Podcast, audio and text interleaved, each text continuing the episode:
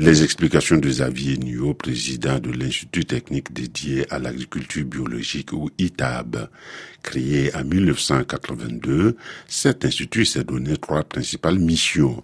L'animation du réseau national de recherche expérimentation en agriculture biologique, le montage de projets nationaux, la production de connaissances techniques.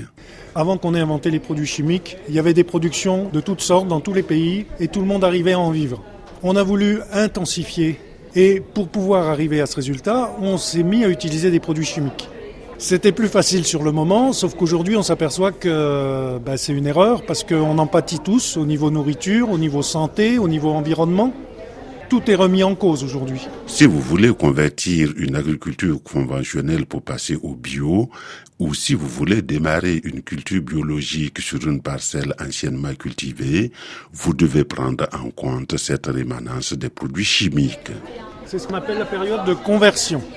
C'est là où la rémanence du produit est importante et dangereuse.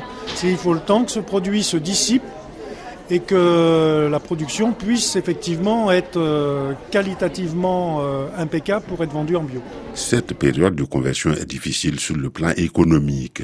On produit avec les charges et les obligations de l'agriculture biologique et on vend au prix du conventionnel. Tant qu'on est dans la période de conversion, on a plusieurs étapes. La première année en tout cas et la deuxième année, on ne vend pas ces produits en bio. Les produits vont continuer à être vendus comme en conventionnel. Et c'est seulement après la période de conversion qu'on aura le droit d'apposer le logo bio. Et ça, c'est vérifié par un organisme certificateur indépendant. Au niveau de l'élevage, c'est la même chose. Les animaux qui passent en bio, il y a un certain temps aussi euh, en période de conversion, donc ils ne seront pas bio du jour au lendemain. De toute façon, le développement de la bio, il est aujourd'hui, il est inéluctable il avance.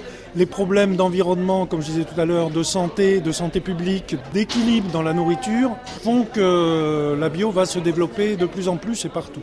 On n'a pas beaucoup de choix si on veut rester vivant. Une dernière chose, dans ces domaines délicats, il y a toute une réglementation européenne qui doit être respectée par les différents acteurs.